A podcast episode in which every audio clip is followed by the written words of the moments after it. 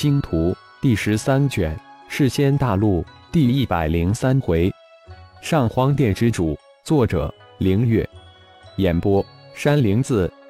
浩然的混沌真身幽冥，带着突破道人仙之境的失明、雄幽两大弟子，遁入了太一宇宙。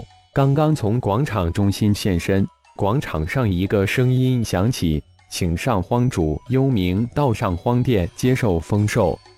随着脚下指引的光线，幽冥带着二大弟子径直向着上荒殿而去。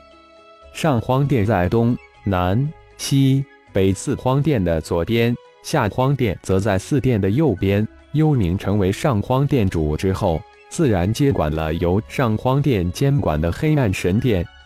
幽冥做的第一件事就是将雄幽。失明两大弟子送到黑暗神殿接受神殿的传承。第二件事就是去一号店挑选具有黑暗变异血脉的已经被魔化的灵兽弟子。雄幽、失明两弟子就具有黑暗变异血脉，因此才如此快就突破到人仙之境。幽冥自己更是黑暗灵气的圣体，虽然黑暗魔丝会将所有魔化物转化为黑暗之体。但这种改造只是让肉体能吸收魔士气，比起变异的黑暗血脉就差十万八千里之距。还有黑暗魔丝中传承的黑暗魔典，只能吸收转化黑暗灵气，却不能转化吸收其他仙灵之气。而黑暗神殿中传承的黑暗圣典，却是被太灵。一号两个超级灵魂智脑演化成能吸收转化黑暗灵气之外的所有灵气的超级秘典。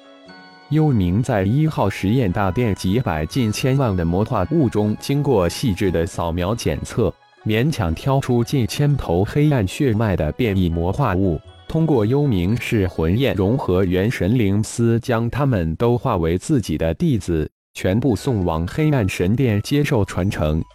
至于其他的被魔化的灵兽，如同先前抓捕的未被魔化的灵兽一般，也在泰陵一号的血脉检测之下分为三等：一等将留给幽冥的弟子收为战仆，化形为第三代弟子；二等留给三代弟子化为战仆，化为形为第四代弟子。三地血脉的魔化物是很难修炼到人仙之境的最差的一批，留待实验。观察放养至太一宇宙星球之上，或是用作炼制魔士丹、B 魔符的材料。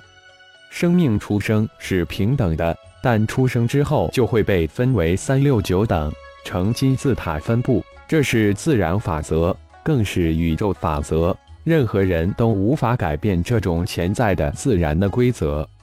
幽冥的一千名弟子挑选完成，在黑暗神殿。接受传承后，都被悄然送入雅加山脉修炼，突破到人仙之境后，再回黑暗神殿挑选一百头战仆，然后带着战仆转移到狂乱山脉修炼。幽冥黑暗军团计划是十个，由前十位弟子分别担任第一、第二、第十军团长，每个军团按弟子分为百个大队，每军团建制为十万。十个军团就是一百万人。黑暗神殿幽冥为第一代弟子，幽冥的一千弟子为第二代，第三代预计有十万弟子左右，第四代弟子估计千万左右。事情安排完成后，让雄幽、失明两大弟子坐镇黑暗神殿，调度安排近千师弟的修炼及收战各收徒的相关事宜。幽冥这才遁出太一宇宙，一边加紧修炼。一边行走于各个魔巢区，寻找最早突破人仙之境的黑暗魔化物，将他们收服为自己的弟子。为了幽冥能收到最顶尖的黑暗变异血脉的魔化物，浩然将甲、乙、丙丁等所有十艘三号飞船都给幽冥充当天眼，指引着每一个魔巢区第一个突破人仙的魔化物的位置。在十艘三号飞船的指引下。几乎每一个魔巢区的第一批突破人仙的魔化物都没能逃脱幽冥的幽冥是魂焰，成为了幽冥的弟子。就在幽冥如火如荼的寻找魔巢区第一批突破的魔化物之时，随着时间的推移，仙草城因为突然公众买卖的魔士丹、地魔符而暗潮汹涌起来。仙草城城主府中，胡千叶、雪千城、花威三位城主眉头紧皱，议事大厅气氛随着暗卫各种消息的汇集而越来越凝重。太一阁不简单啊，这个局部得非常巧，而且让我们有些措手不及。原本的计划现在已经完全无法实施。太一阁有高人坐镇，胡千叶第一个开口道，眉头锁成了一个八字。没想到啊，第一个公开出售魔式丹的不是太一阁，而是虎啸商行；第一个公开出售地魔符的也不是太一阁，而是狂狮商行。可气的是，第二、第三。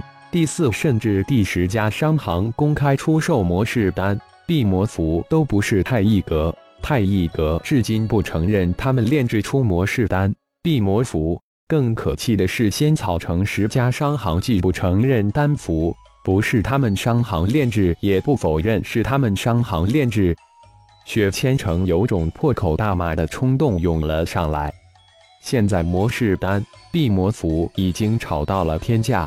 十家商行赚得盆满钵满，魔式丹、地魔符现在我们仙草城管辖五成人尽皆知，相信很快就会瞒不住了。我们必须尽快拿出一个方案来，而且要筹集数目不小的丹符送回我们的宗门，并上报，否则我们不仅无功，而且会受到严惩。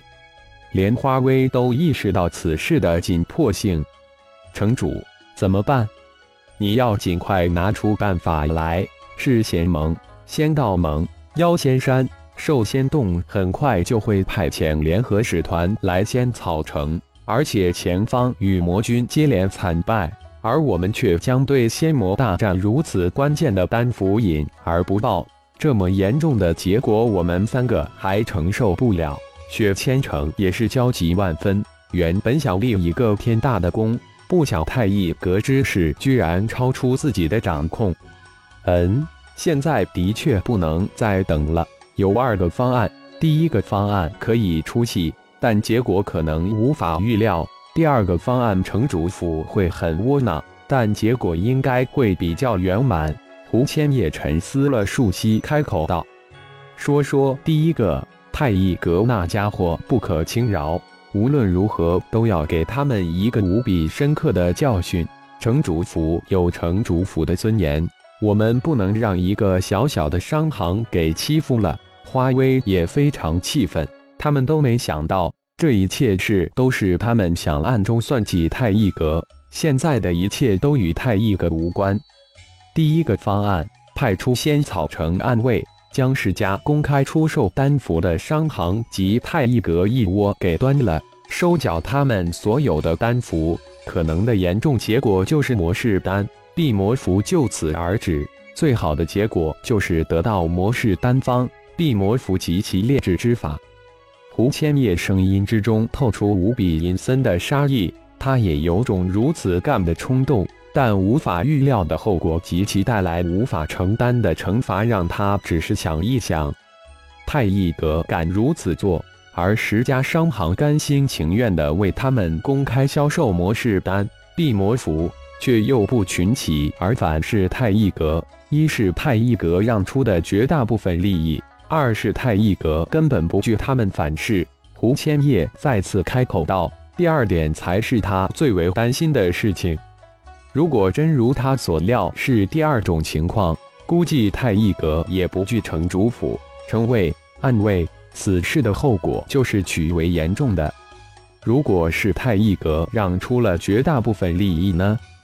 花威也能猜测到前野城主心中所虑，于是干脆提出第一种设想：应该不是第一种情况。事先大陆没有绝对的利益，而只有绝对的武力。四大顶级势力就是最好的例子。雪千城也肯定了千叶城主心中所虑。